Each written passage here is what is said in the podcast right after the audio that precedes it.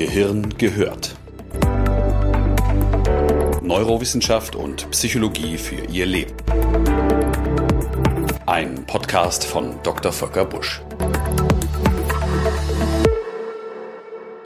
Man sagt ja, Geld regiert die Welt. Ich habe das ehrlich gesagt nie geglaubt. Ich war immer davon überzeugt, Ideen regieren die Welt. Denn bei guten Ideen, die das Leben von vielen Menschen verbessern, kommt das Geld meist ganz von selbst. Ideen sind es, die letztlich den Fortschritt und Wohlstand bringen. Aber wo kriegt man die her? Wenn ich diese Frage meinen Studenten oder Seminarteilnehmern stelle, antworten die meisten ganz reflexhaft durch Kreativität. Das ist nicht verkehrt, trifft die Sache aber nicht ganz. Denn streng genommen kommt das kreative Denken bzw. das Umsetzen einer Idee erst später. Beginnen tut der schöpferische Prozess mit etwas ganz anderem, unserer Fantasie. Unsere Vorstellungskraft ist die eigentliche Schlüsselressource für die Ideenwerkstatt in unserem Gehirn. Aus diesem Grund widmen wir in diesem Podcast der Fantasie eine eigene Folge. Denn während die Kreativität heute der Superstar in der psychologischen Weiterbildung ist, wird über die Fantasie deutlich seltener geredet. Sie ist weit weniger bekannt als ihre berühmte Schwester und hält sich oft eher im Hintergrund. Aber sie hat eine besonders machtvolle, geradezu magische Kraft. Und möglicherweise kann sie uns sogar dabei helfen, die Welt zu retten.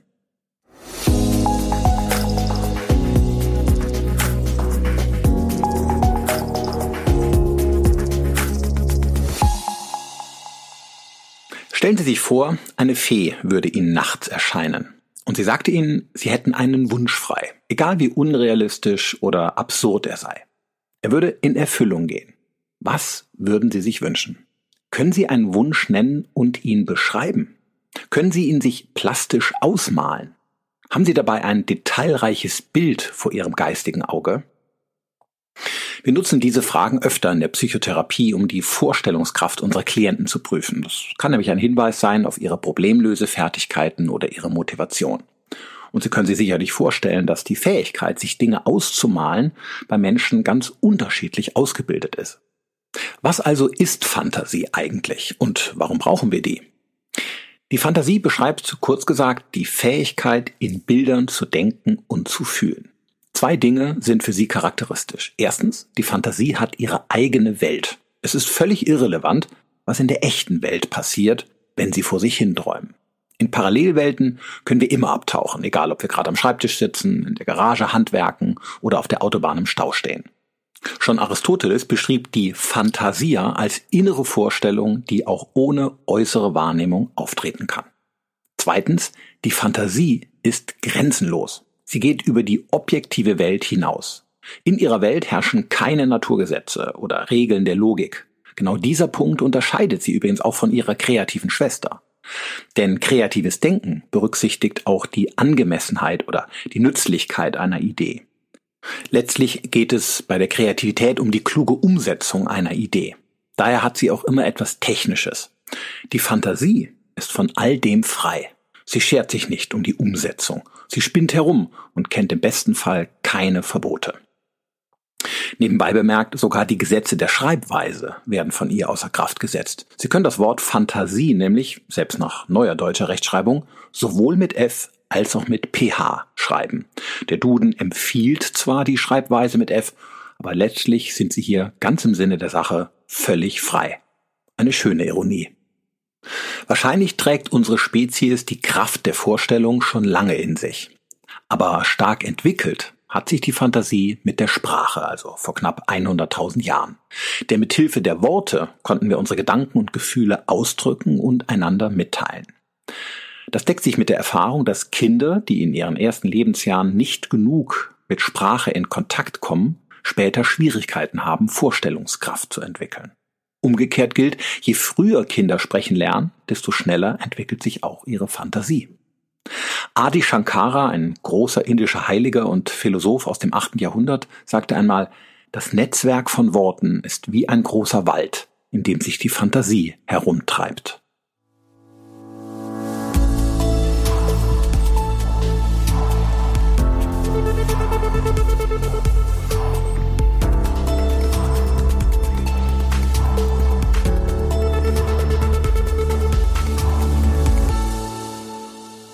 Aber seien wir ehrlich, das Image der Fantasie ist wenig glanzvoll. Klar, sie ist gut, wenn man ein Bild malen oder Musik komponieren will, aber im Leben erscheint sie dann doch wenig zielführend. Im Gegenteil, wer über eine blühende Fantasie verfügt, gilt hierzulande schnell als naiver Spinner. Bereits Kinder ermahnen wir, vernünftig zu sein, wenn ihre Geschichten allzu hanebüchen daherkommen. Ein kleines bisschen um die Ecke denken erscheint unserer Gesellschaft einfach nicht mehr geradeaus genug. Früher dachte man sogar, dass Kinder mit viel Fantasie nicht rational denken könnten. Ich hatte selbst schon besorgte Eltern bei mir, wenn ihre Kinder mit imaginären Freunden spielten, während sie verträumt im Kinderzimmer in ihrer Spielwelt versunken waren. Mittlerweile wissen wir, dass gerade diese Kinder Realität und Träumereien meist sehr gut differenzieren können. Durch das simulierende Spielen lernen sie die Grenzen zwischen der tatsächlichen Welt und der eigenen Ich-Welt vergleichsweise sogar besser zu erkennen. Das schlechte Image der Fantasie erklärt sich zum Teil aus unserer eigenen Vergangenheit. Schon in der griechischen Antike ging es allein um Logos, nie um die Fantasie.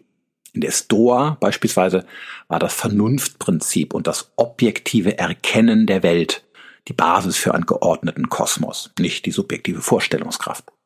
Spätere Philosophen wie David Hume griffen diese Sichtweise auf. Träume und Fantasien suchten immer die logische Erklärungsweise.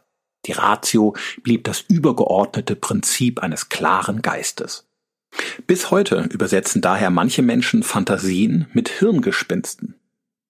Und in der Psychiatrie galten sie sogar lange als ausgesprochen ungesund. Aus psychoanalytischer Tradition galten Fantasien nämlich als nicht ausgelebte Triebe. Wer von etwas fantasierte, suchte gedanklich nach einem Ventil zu ihrer Befriedigung. Kein Wunder also, dass Fantasien, zumindest in unserem Kulturkreis, bis heute etwas Dunkles und Verbotenes anhaften. Dieses Image hat die Fantasie nicht verdient. Und es wird ihr auch nicht gerecht, denn sie schenkt uns mehr, als sie ahnen. Eine machtvolle Vorstellungskraft ist die Grundlage für viele unserer geistigen Leistungen, auch wenn wir uns dessen oft gar nicht bewusst sind. Im Folgenden nenne ich Ihnen einmal fünf fantastische Funktionen. Erstens, Fantasie erzeugt innere Bilder. Jeden Text, den wir lesen, übersetzt unsere Fantasie in bunte Bilder. Tote Buchstaben in einem Buch werden auf diese Weise lebendig. Ohne sie bliebe jeder Roman und jedes Gedicht einfache Grammatik.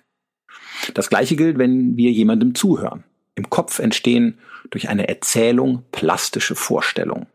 Verzeihen Sie meine fantasievolle Wortwahl. Die Fantasie bringt das Fleisch an die Knochen, das Salz in die Suppe und die Gefühle in die trockene Welt der Information und Daten.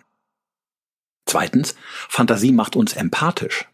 Denn wir können uns viel besser in den anderen hineinversetzen, wenn wir uns ausmalen können, was er gerade denkt und fühlt. Die Perspektive zu wechseln braucht gar nicht so sehr Herz oder Mitgefühl, sondern vor allem eine gute Vorstellungskraft.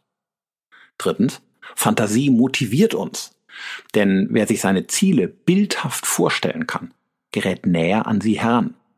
Das gilt auch für den Weg dorthin. Menschen, die sich Zwischenziele und mögliche Hindernisse und Hürden auf dem Weg ihrer Umsetzung vorstellen können, können sich auch besser auf Unvorhergesehenes vorbereiten. Ihre Zielerreichung wird dadurch wahrscheinlicher. Viele Studien haben das immer wieder belegen können. Viertens, Fantasie erzeugt Gefühle. Denken Sie an die Vorfreude auf ein Konzert, ein Abendessen mit Freunden oder den Sommerurlaub. Bereits eine vage Vorstellung von diesen Dingen lässt unser Herz schneller schlagen.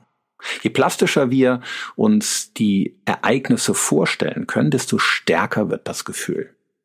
Das gilt leider auch für negative Gefühle, wie beispielsweise die Angst.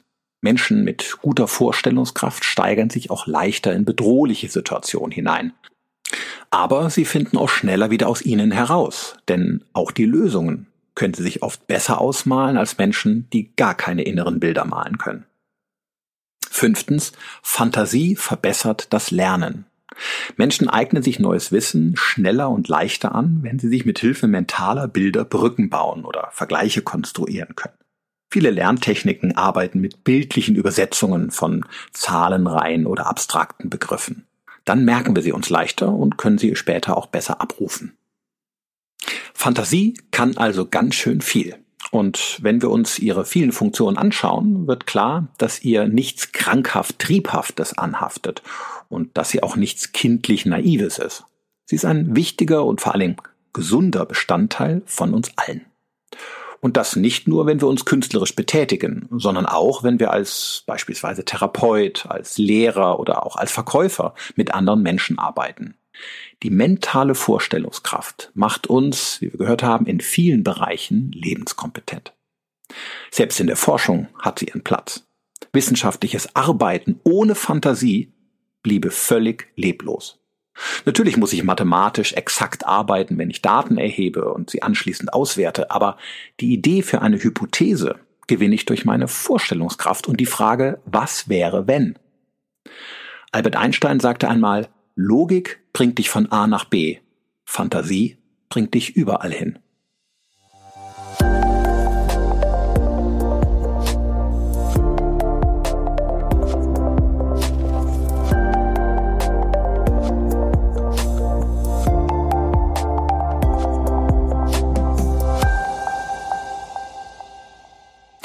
Begleiten Sie mich bitte auf eine kurze Visite ins Gehirn. Wir wollen uns mal anschauen, was passiert, wenn wir in fantastische Parallelwelten abtauchen.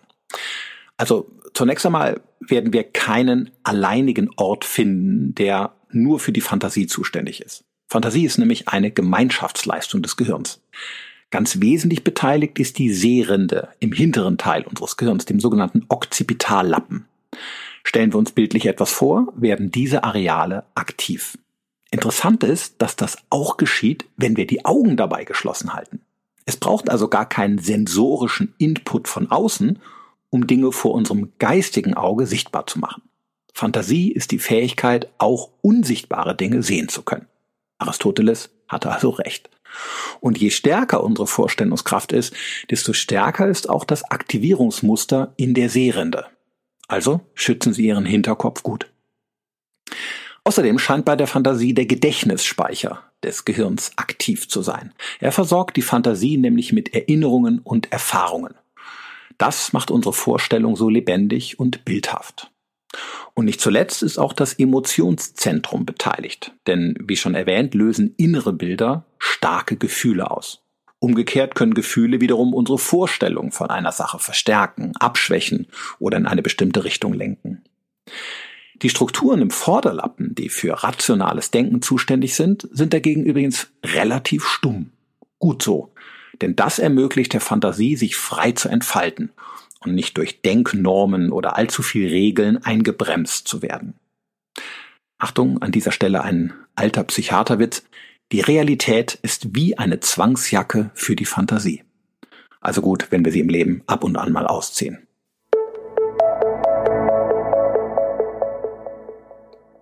Die Vorstellungskraft ist, wie viele andere Merkmale menschlichen Erlebens und Verhaltens auch, wahrscheinlich normal verteilt. Das heißt, es gibt weniger und besonders begabte Menschen. Die große Menge ist irgendwo in der Mitte. Es gibt Menschen, die unter einer krankhaft übersteigerten Vorstellungskraft leiden. Sie ist so groß, dass sie selbst durch korrigierende Gedanken nicht mehr eingefangen werden kann. Die Grenzen zwischen Realität und Fantasie verschwimmen oder werden völlig aufgehoben. Betroffene neigen dann zu paranoiden Geschichten und zu halluzinatorischen Sinneseindrücken. Eine solche krankhaft gesteigerte Vorstellungskraft ist der Kern der Schizophrenie. Ein Thema, zu dem ich an anderer Stelle einmal einen eigenen Podcast machen werde. Ich möchte Ihnen hier kurz eine andere Form der gestörten Vorstellungskraft vorstellen, nämlich das völlige Unvermögen, sich Dinge ausmalen zu können. Nehmen wir meine Frau und mich. Unsere Vorstellungskraft ist gänzlich unterschiedlich. Meine Frau hat eine beneidenswerte Fähigkeit, in ihrem Kopf Farben und Formen zu komponieren. Sie sieht die Dinge, die entstehen sollen, wenn sie irgendetwas Handwerkliches macht, bereits bevor sie damit beginnt. Danach setzt sie nur noch um. Dank ihr sind die gemütlich eingerichteten Zimmer in unserem Haus entstanden, ebenso wie ein Garten voller Farbenpracht. Meine Frau muss eine riesige Okzipitalwindung in ihrem Hinterkopf haben. Ich habe es lange nicht nachgeschaut. Ich dagegen sehe die geplante Wandbemalung oder die Balkonbepflanzung im Vorfeld allenfalls, sagen wir, schemenhaft. Richtig vorstellen kann ich es mir oft nicht. Erst wenn ich es leibhaftig vor mir sehe, springt auch meine Sehrende an. Irgendwie hat unsere Ehe bislang glücklicherweise dennoch gehalten. Dabei fehlt mir die Vorstellungskraft gar nicht völlig. Vor Beginn meines Studiums musste ich im sogenannten Medizinertest irgendwelche Schläuche in Glaskästen betrachten und mir vorstellen, wie der Schlauch aussähe, wenn man den Kasten um 90 Grad nach rechts oder um 180 Grad nach hinten drehen würde. Ich habe es irgendwie durchs Studium geschafft. Aber tatsächlich gibt es Menschen, die überhaupt keine Vorstellungskraft besitzen. Sie können absolut keine inneren Bilder von etwas malen. Wir sprechen von einer Aphantasie. Circa zwei Prozent der Menschen sind hiervon betroffen. Beeinträchtigt ist nicht ihr Gedächtnis. Sie können sich also einer Studie der University of Chicago zufolge durchaus an Minuten zuvor gezeigte Gegenstände im Raum erinnern, also beispielsweise wo sie lagen oder wie groß sie waren. Aber sie können in ihrem Kopf sich nicht vorstellen, wie der Raum anders eingerichtet aussehen könnte oder wie ein Schlauch in einem gekippten Glaswürfel aussähe. Selbst vertraute Dinge wie die eigene Küche, das Gesicht eines Freundes oder der zurückliegende Hochzeitsurlaub fallen ihnen schwer, sich bildlich vorzustellen. Betroffene erzählen häufig, dass ihnen ihr Unvermögen anfangs gar nicht aufgefallen sei, weil sie es für völlig normal gehalten hätten.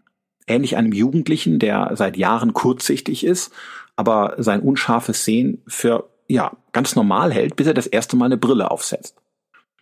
Und erst durch Gespräche mit anderen Menschen sei ihnen dann klar geworden, dass sie über einen Mangel des Vorstellungskraft verfügen. Allenfalls diffus und ohne Details.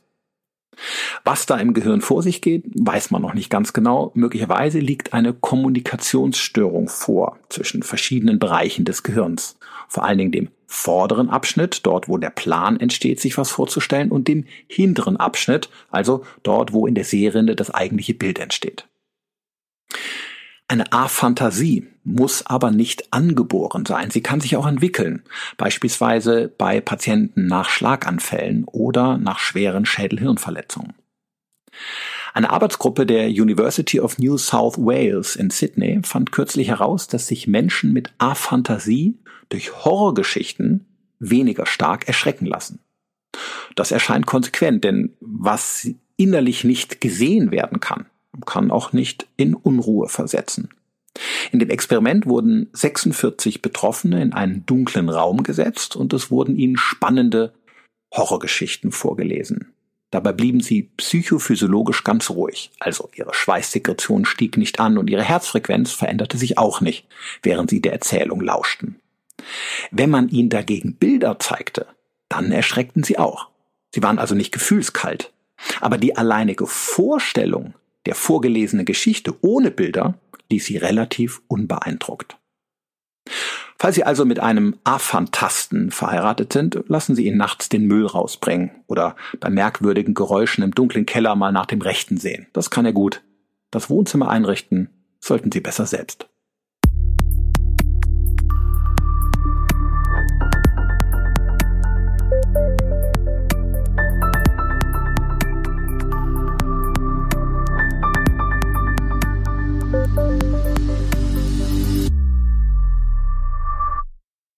Viele Erfindungen, die wir heute tagtäglich nutzen, entstanden zunächst in der Vorstellungskraft ihrer Schöpfer. Dort wurden sie als Bild lebendig, und zwar oft erstaunlich detailreich, bevor sie irgendwann technisch umgesetzt wurden, manchmal von anderen Ingenieuren Jahrhunderte später. Denken Sie an die frühen Zeichnungen Leonardo da Vincis von ersten Hubschraubern und anderen Fluggeräten. Vieles davon ist Jahrhunderte später in abgewandelter Form wahr geworden. Oder denken Sie an die Nautilus aus Jules Verne's Abenteuerroman 20.000 Meilen unter dem Meer aus dem Jahr 1870. Die Idee zu einem gigantischen Unterwasserboot motivierte den Erfinder Simon Lake knapp 30 Jahre später für die US Navy das erste echte U-Boot zu bauen. Die Fantasie von heute sorgt also häufig für die Realität von morgen. Genau deswegen sind Menschen mit blühenden Fantasien auch so wertvoll für unsere Gesellschaft. Der Ex-Kanzler Helmut Schmidt soll einmal gesagt haben, wer Visionen hat, sollte zum Arzt gehen.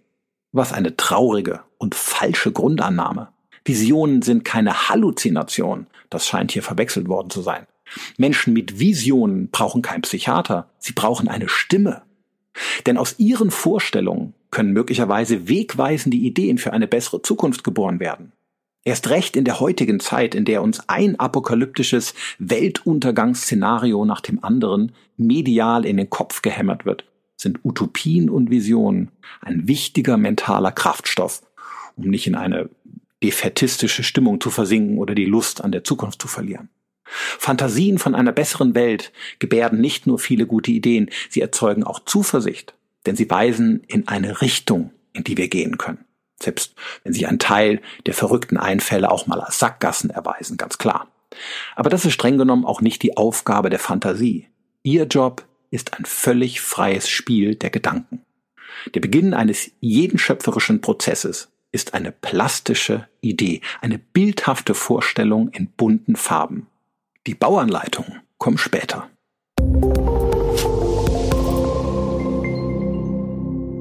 Ich will Ihnen ein rührendes Beispiel nennen von einem Menschen, der durch seinen Wunsch von einer besseren Welt einen ganz wunderbaren Einfall hatte und seine Idee fantasievoll umsetzte. Die Rede ist von dem Architekten Wanbo Lee Menzel. Vielleicht kennen Sie ihn. Er entwirft Kleinstwohnungen und Möbel für bedürftige Menschen, die nur wenig Geld im Leben zur Verfügung haben. Die Grundlage seiner Idee war kein optimiertes Verkaufskonzept, sondern eine Fantasie. Er stellte sich vor, wie es wäre, wenn jeder Mensch ein Zuhause hätte. Mit preiswerten, aber schönen Möbeln, die man individuell nach den eigenen Bedürfnissen zuschneiden könnte. Also entwickelte er Stühle, Tische, Sessel und Schlafsofas zum Selbstbauen. Die Anleitung dafür stellte er ins Netz, wo sie von vielen begeisterten Fans weiterentwickelt und schrittweise verbessert wurden. Viele Initiativen im Internet laden uns heute ein, mit unseren Ideen und Gedanken mutig zu spielen und ein bisschen zu tüfteln. Und viele davon werden irgendwann sogar umgesetzt und verbessern unsere Welt ein kleines bisschen, Stück für Stück. Die Stiftung Futur 2 ist beispielsweise eine solche Initiative, die sich für Ideen und deren Umsetzung für eine zukunftsfähige, offene und tolerante Gesellschaft einsetzt. Schauen Sie sich mal die Homepage an. Es macht Mut und stimmt zuversichtlich, sich die Projekte und die fantastischen Einfälle vieler gemeinwohlmotivierter Menschen anzusehen. Die Stiftung nennt die vielen guten Ideen ihrer Mitstreiter übrigens sehr fantasievoll Geschichten des Gelingens.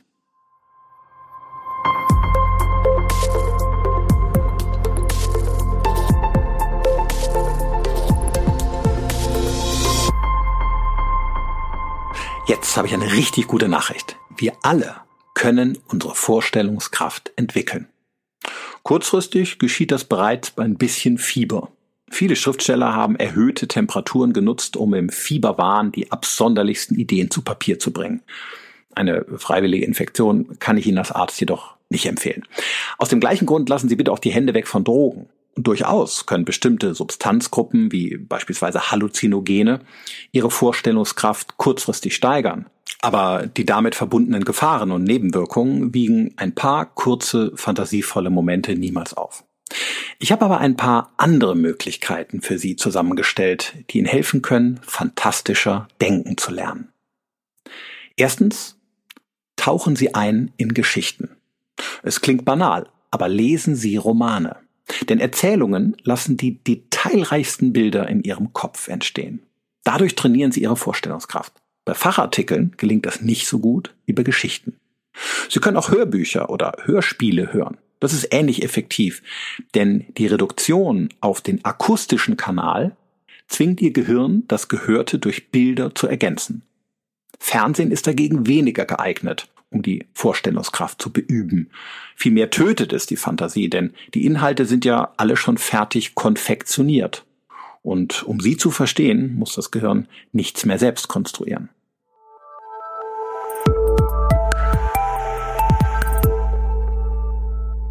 Zweitens, träumen Sie ab und an vor sich hin. Astrid Lindgren sagte einmal, man muss Zeit haben, einfach dazusitzen und vor sich hinzuschauen. Was meinte die große Autorin damit? Wenn unsere Gedanken auf Wanderschaft gehen, dann fangen wir an, in Bildern zu denken. Beim freien Schweifen geben wir der Fantasie den Raum, den sie braucht. Deswegen kann Tagträumen in der Hängematte oder beim Blick aus dem Fenster fantastische Ideen zur Folge haben. Sie müssen dafür auch nicht einfach nur still dasitzen. Frau Lindgren tat sich leicht, es gab noch kein Facebook. Heute fällt es vielen Menschen schwer, die digitale Nabelschnur zu durchtrennen, die sie ständig mit einer Dauerunterhaltung versorgt und vor sich hinschauen unmöglich macht. Sie können stattdessen auch herumgehen. Wissenschaftler der Stanford University fanden heraus, dass ein simpler Spaziergang die Vorstellungskraft um 60 Prozent steigern konnte. Möglicherweise trägt in freier Natur auch der Blick in die Ferne dazu bei, unseren inneren Horizont zu erweitern. Schauen Sie sicherheitshalber ab und an mal auf den Boden vor sich. Falls Ihnen das wilde Träumen zu Beginn schwer fällt, dann fantasieren Sie erst einmal ganz konkret, indem Sie sich vielleicht Ihr kommendes Wochenende ausmalen. Was genau werden Sie tun? Wie sieht das Frühstück aus? Was gestalten Sie am Abend? Oder stellen Sie sich ein Ziel vor, auf das Sie derzeit hinarbeiten. Gehen Sie es in Bildern durch. Welche einzelnen Schritte auf dem Weg zum Ziel werden Sie in den nächsten Tagen gehen? Solche Visualisierungsübungen sind zu Beginn, das gebe ich gerne zu, immer etwas ungewohnt und fallen auch oft nicht ganz leicht. Aber Sie werden sehen, je öfter Sie das Fantasieren üben, desto leichter fällt es Ihnen auch im Verlauf. Wir alle tragen die nötigen Hirnwindungen anatomisch mit uns. Klopfen Sie sich stolz auf Ihren Hinterkopf.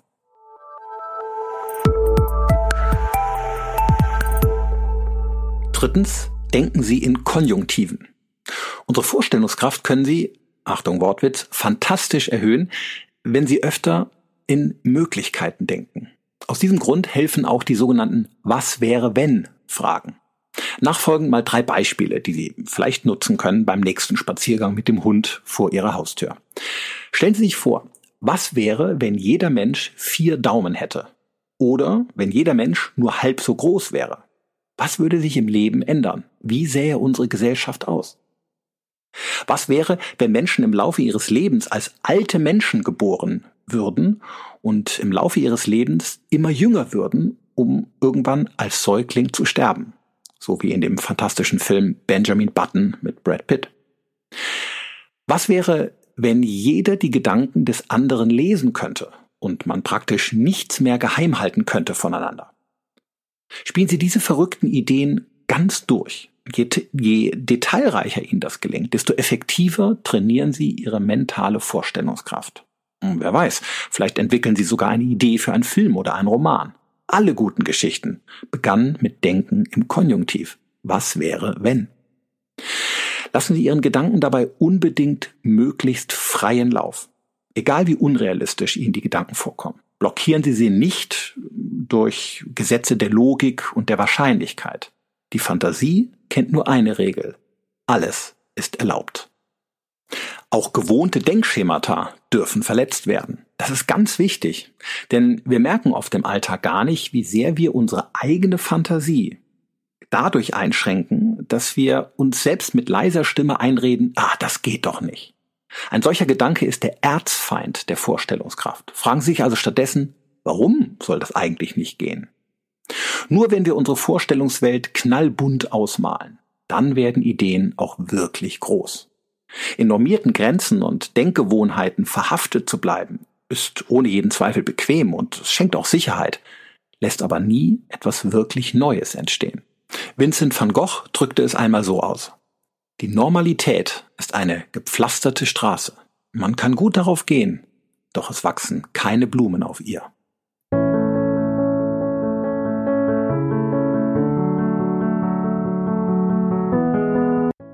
Wie wir gehört haben, kann Fantasie Großes bewirken. Sie ist nicht nur die Hauptzutat spannender Filme, Bücher und Serien, sie ist auch die Grundlage für viele Erfindungen, die unsere Welt verbessern oder unser Leben zumindest angenehmer machen können.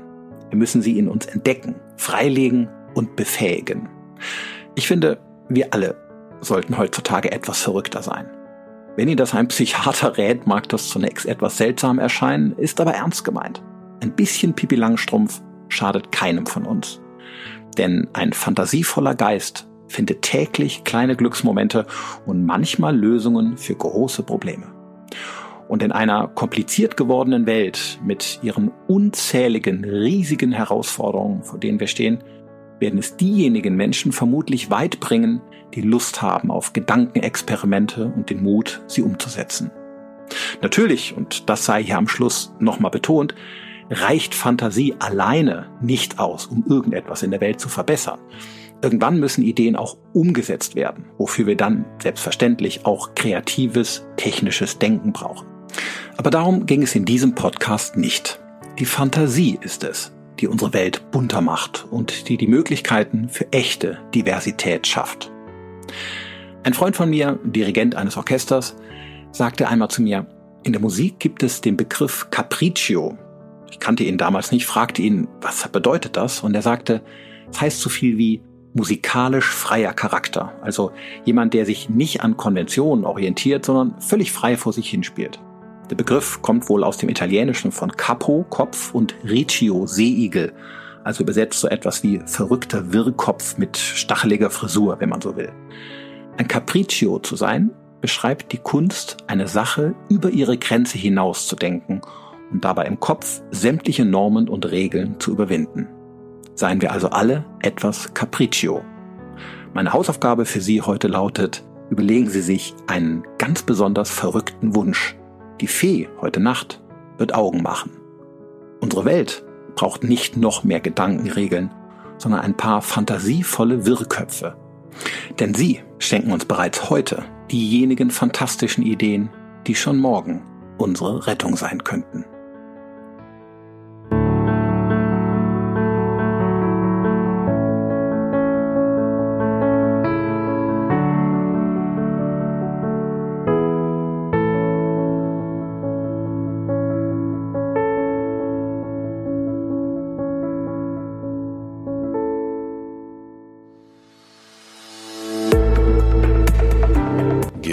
Gehört. Weitere Informationen auf www.drvolkerbusch.de